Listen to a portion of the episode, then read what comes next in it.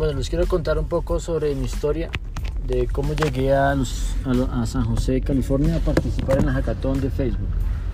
Pues primero me, entro, me presento, mi nombre es Daniel Rojas Roa, soy ingeniero de sistemas y artista de la Universidad de los Andes. En los Andes siempre quise hacer lo que me hacía feliz, o sea, digamos que tuve cuando empecé, no, o sea, me gustaban mucho los computadores y la fotografía, pero no sabía nada de programación. Y esto fue muy duro para mí porque las primeras clases de sistemas pues son APO1, que es algorítmica de programación por objetos, y me la eché. Me eché mi primera clase y pensé que pues no era para mí, que mejor me dedicaba a otra cosa. Pero mis amigos de, ese curso que conocí, que ahora son muy grandes amigos y son famosos y tienen empresas, me dijeron, no, intente, sígale, nosotros le ayudamos, usted puede. Y bueno, lo logré, pasé APO 1 y después me encontré con APO 2, estructura de datos, un montón de otras carreras que bueno, digamos que no me sentía tan tan bien haciéndolas porque pues no me sentía tan, bueno haciéndolo. Entonces pues metí doble programa con arte, uff, ahí llegué al reinado, porque ahí lograba yo expresar todo lo que me proponía y lo que hacía. Entonces, digamos que en esa época, y algunos papás todavía son, que uno no, puede hacer lo que, lo que lo apasiona, sino lo que genera dinero. Pero realmente muchos de los empresarios de hoy, de hoy 2019, piensa, si no haces lo que te apasiona, pues aunque seas rico, pues la verdad no, no, va a funcionar, no va a servir. Entonces, incluso la gente renuncia de un trabajo que gana millones para buscar la felicidad y esa felicidad es hacer lo que lo apasiona. Entonces, pues bueno, ya yo digamos que tenía como ese ese indeciso entre qué hacer, pero pues pude, digamos que aprendí a, usar las dos. Hice opción en computación gráfica y opción en medios electrónicos, porque lo vi en, internet, vi en, en, Alemania que esa carrera se llamaba Electronic Arts y pues decidí hacerla yo mismo. Entonces en los Andes tuve esa oportunidad de poder mezclar las dos y vi un montón de clases de arte, de pintura, porque yo quería aprender a pintar, nunca lo logré, pero fue divertido. Metí materias de diseño como taller digital, o sea, un montón de, materias que realmente yo sentía que, que, me gustaban y eso era y ese era mi mayor interés estudiar algo que realmente me gustara y que le sacara provecho porque pues sí, uno puede meter historia del arte o no mentira, historia de la historia griega para, para subir nota, pero pues si no te sirve mentalmente en el corazón, pues de nada te sirve, aunque sea solo una nota. Entonces, bueno, me gradué y en mi tesis otra vez volvió el tema de que hiciera algo que me sirviera para más adelante, que no, que no fuera relacionado con arte. Yo le decía a mi mamá, pues, pues es lo que me hace feliz.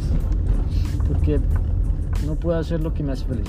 Entonces, por gracia divina, creo que mi mamá tuvo un sueño y por un mensaje de Dios le dijo que haga lo que, que, lo, haga lo que lo apasione. Y desde ese momento empecé a creer en Dios, porque antes no creía tanto.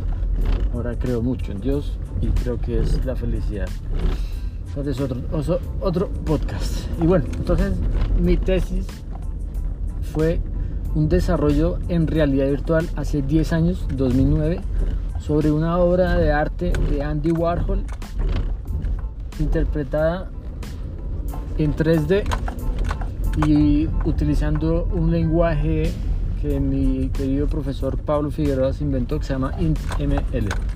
Funcionaba con un traje que capturaba el espacio y se llamaba Face Space.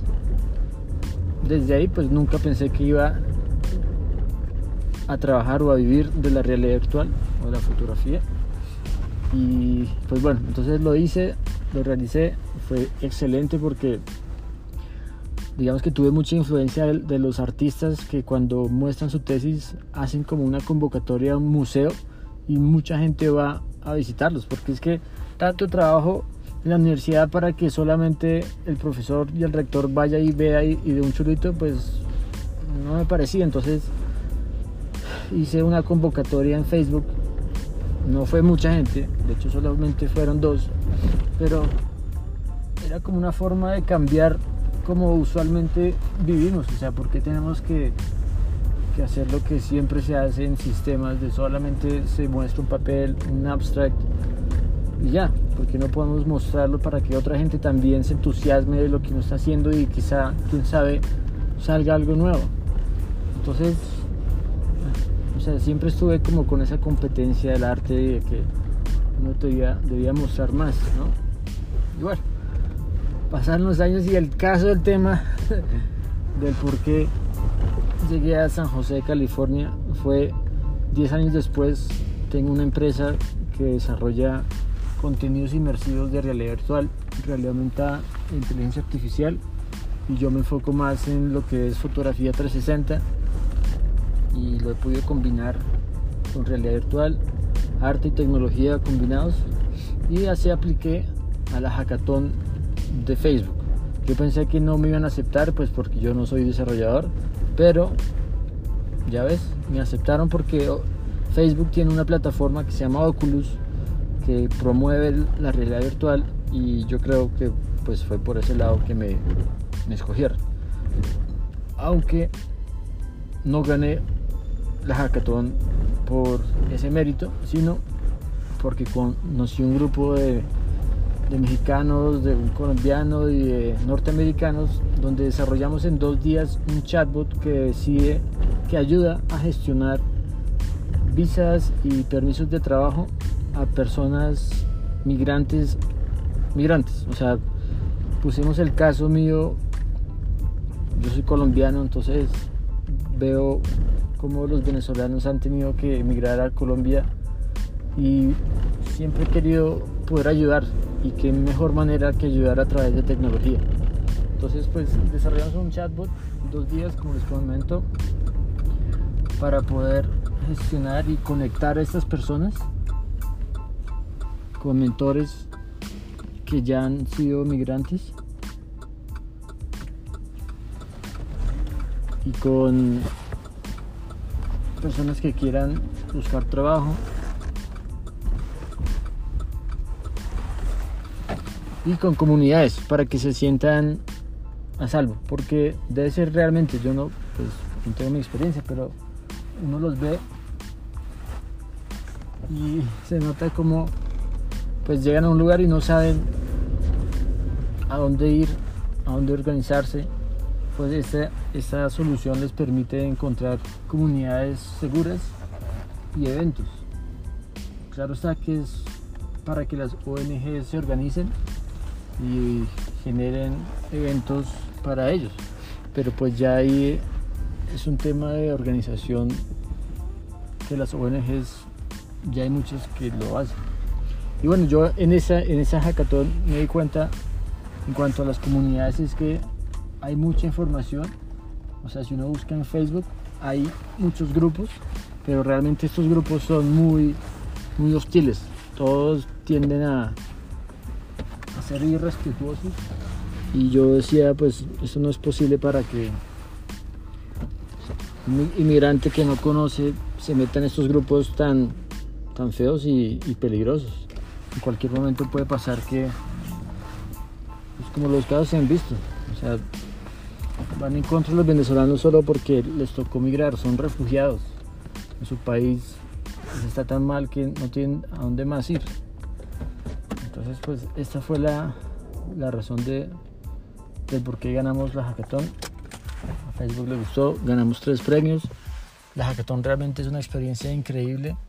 O sea, nos daban tiquete, transporte, alimentación durante dos días en un teatro casi como el Colón, gigante, para que nos centráramos y desarrolláramos. y fue increíble porque no solamente habían desarrolladores, sino habían también personas, consultores, gente de otras ramas que no tenían que ser desarrolladores y por eso les doy a ustedes que escuchan este podcast, mi primer podcast, para que se lancen y, el, otro año nos veamos allá porque ustedes también pueden ser participantes, ya sea que Facebook los escoja o ustedes decidan ir. Y es una gran oportunidad para conocer nuevos amigos, nuevas amistades, nuevas oportunidades de trabajo y quizá ganar la hackathon o alguno de los premios. Entonces me despido y, y espero que les haya gustado.